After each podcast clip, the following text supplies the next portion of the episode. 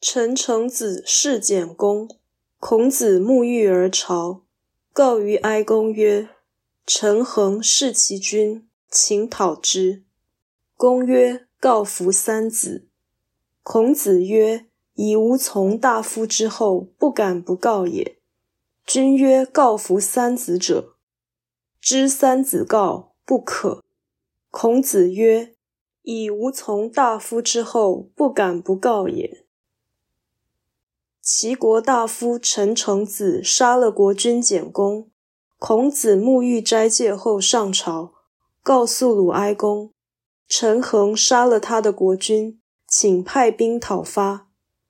哀公说：“你向三位大夫报告吧。”孔子说：“我自从做了大夫以后，有事不敢不报，而你却说，你向三位大夫报告吧。”于是孔子到三家那里去报告此事，获得的回答是不准。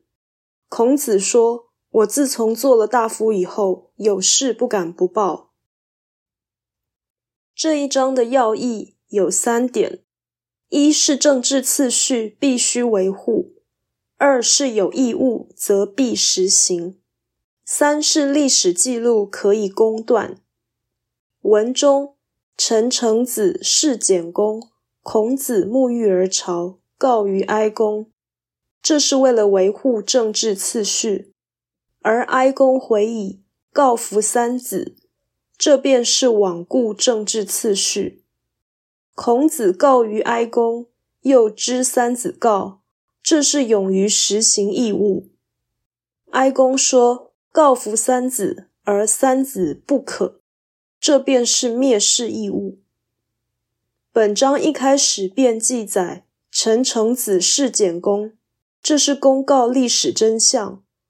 孔子两度说：“以无从大夫之后，不敢不告也。”这是以事实呈现暗示历史解释，由此强调是非曲直，以待后人公平。